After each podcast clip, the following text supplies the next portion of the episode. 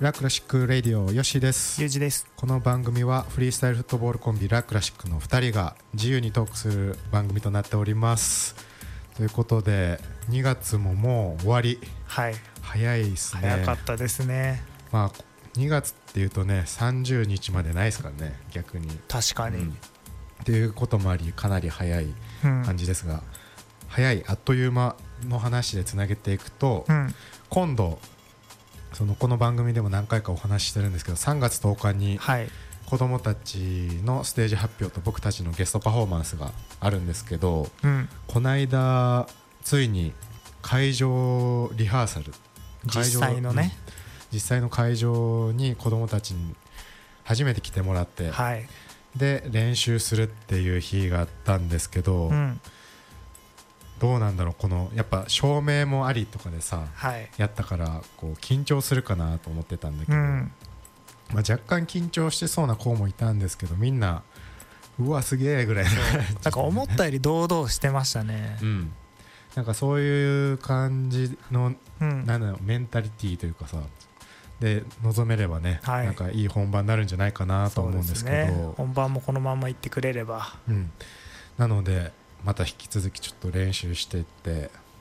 最後の仕上げにそうですというね。感じですね、お客さん入るとまた雰囲気変わりますからね。うんお客さんかほんとね変わるしうん。で昔の話をすると、うん僕らもそのパフォーマンス時はでもあんま上がらんかったっけな、一番最初は多分上がってないですね。なんか、逆に分からんかったかそう。盛り上げんとあかんとか、こうちゃんとせんとあかんとかも考えつきもしてなかったと思いますね。うんじゃあ大丈夫なんかな、うん。逆に俺あれやもんなその個人でさうん。あの東京のバトル出場したあ話と かもう何回かこうどっかでしてるんでき聞いたことある人いるかもしれないですけど、当時ねレッドブルストリートスタイルっていうのがあってあ、うん、まだ舞鶴からもう電車にもほぼ乗ったこと ない状態でさ、はいまあ、ユージはその違うなんていうの市内というかはいの学校に行ってたから電車には乗ってたと思うけどそうですね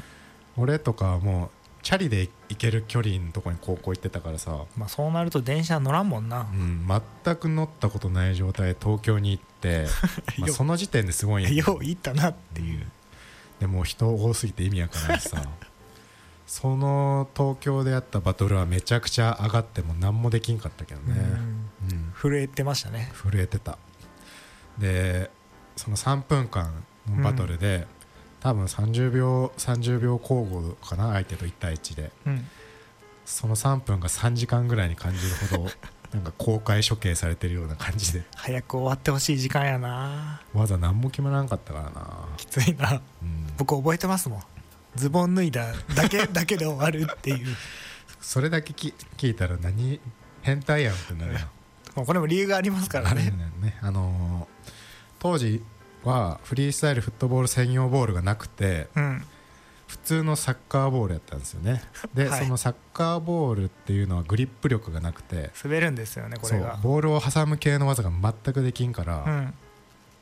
こうなんとかして挟みやすくする方法はないかって時にうんフランスのあれなんて読むの読み方ジミーニョでやってんのかな多分そうじゃないですかっていう人がこうハーパンをうんなんていうのもっとも限界まで引き上げてその挟む時だけあだからももが見えるそうようにするってことですねでこの太ももとふくらはぎでこう挟むっていうのやっててうんそれやったら挟めるんやってなったんだよね、はいで試してみたらまあなんていうのちょっと汗かいたりとかしてたら、うんそれのおかげでこうひっつくというかさ挟めるっていうのに気づいて、それをこうね人前でやろうとしてたんですけどもはいう緊張して足震えすぎて何もできないた だズボンを新宿で脱いだ謎の少年み たいなまあ中にあの半ズボン履いとったんやけどそうですねもうねし高校 生思い出し面白い高校生で新宿のど真ん中でズボンを脱いで触れてるかわいそうかわいそすぎるやな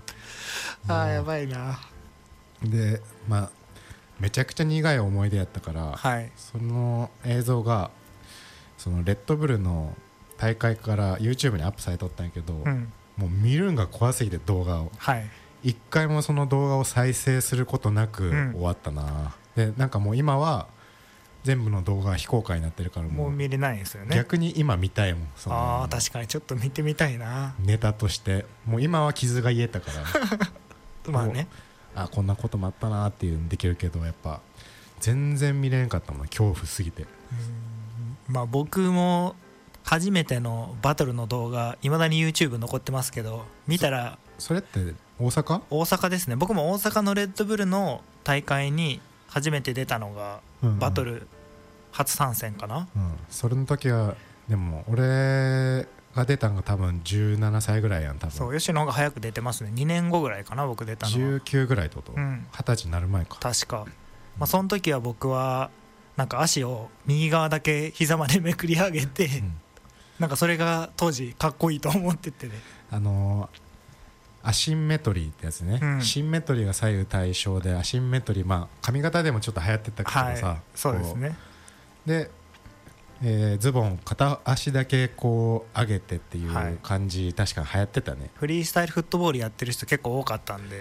でうん実際にあれすると足回した時、まあ、見やすさもあったんでうん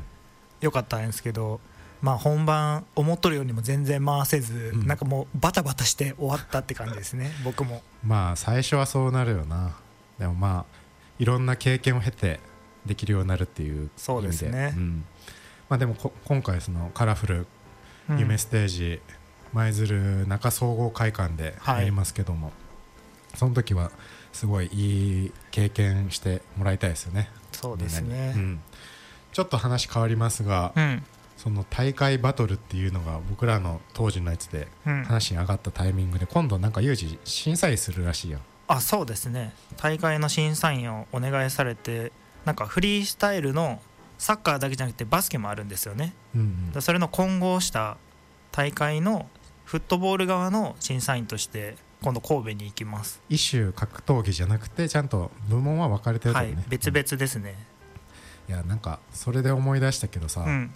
めっちゃ昔にフリースタイルフットボールとフリースタイルバスケットボールの大会やって、はい、お互いのチャンピオンがこう一種格闘技でやるっていうのあったやん、はい、ありましたね静岡ではいでその時確か俺とユージも当たったんやな当たりましたねで確かその時はユージがチャンピオンになってフットボール側のあそうですねでフットボール対バ,、えーバスケのバトルっうんていうのはあったよな、ありましたね懐かしいそれもまあ運よくバスケの方にも勝ってなんかグランプリチャンピオングみたいランなドチャンピオンか分みかたらいんなけど感じになりましたねその時 はめっちゃ時間早く終わってたけどいやそうなんですよユージはこうなんていうの技決めきってもうそれ以上いかんとはい相手に来いよみたいなしかもそれ僕一技しかしてないですか らねいやもう出し切ってたんですよね大はい体はいで試したかったやつをもう最後やったらいいやぐらいでうんやったら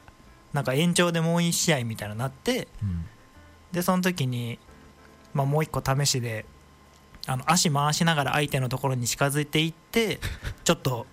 あのおちょくるじゃないけどうん挑発するみたいなのをしたらなんか審査員が「わー」ってなって、いやなんなんか俺はその技の名前し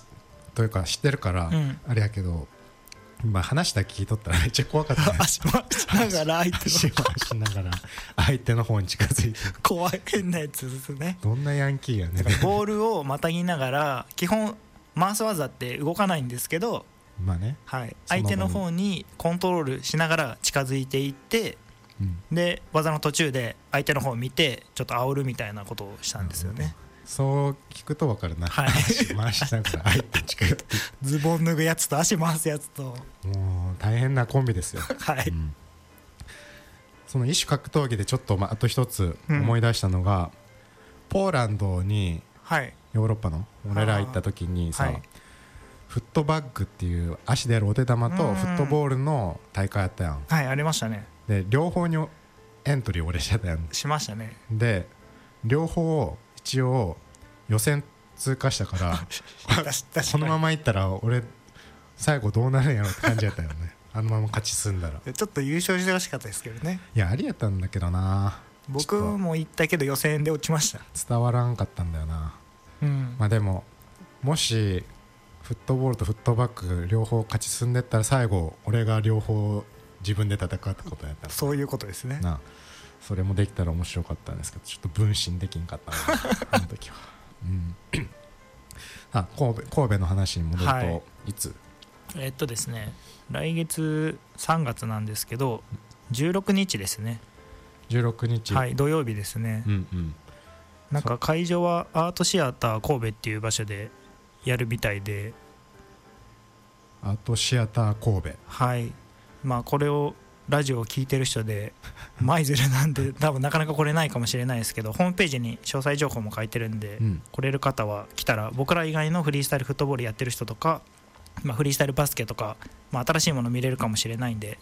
うん面白いかもしれないですね、いるかなズボン脱ぐやつとかいやーいるかもしれない ですね震えて全然何もできんやついるかもしれないですとねかね足回しながら相手に近寄っていくやつとかはい、あでもいないかもしれないですねこれ実はファイナルなんですようんうん予選が何日かあって最後のファイナルであ、そういう感じね、はい一応当日予選もあるんでそこには震える人いるかもしれないですけどそれ俺出ていいのあいてい いいと思いますよ逆にまだエントリーあると思いますよえっ、とズボン脱ぎに行くから震えてもう動画見返せないですね それだかはら新しい動画を作っとかんとあかんからさ、はいもう最新のそういうのをねちょっとはい披露しに行くっていうのもありかもしれないけど、見れる頃にはまた消えてますね俺のじゃあ傷ついてるやんはい そうならんようにしたいですけどまあ出ませんけどうん逆に出てもなんかおもろいけどな、ああまあバスケの方とか出たらいいんじゃないですあそかっちはいあえてあーバスケ部でバスケもバスケのフリースタイルもちょっとできるじゃないですか、うんドリブルうまいし、逆にもうそっち開発してみる、うんだからバスケも優勝して世界一目指していくっていうねなんかもういろんなことやりすぎて本当にフリースタイラーになってますけども、はいうん、もしかしたらいるかもしれないはいまあ僕いるんで来れる方はぜひ遊びに来てください、はい、ということで3月10日はうん舞鶴市中総合会館で子どもたちの発表と僕らのゲストパフォーマンスはいやりますで僕らは多分2 3 0分ぐらいライブするかな、でそこにはこう今回贅沢ショーケース祭りしようと思ってるんではいよかったらね見に来てくださいそしていや子どもたちの応援もぜひ来てほしいですねお待ちしております、はい、ということでお送りしてまいりました「ラックラシックレディオ」本日のお相手もよしとゆうじでしたそれではまた。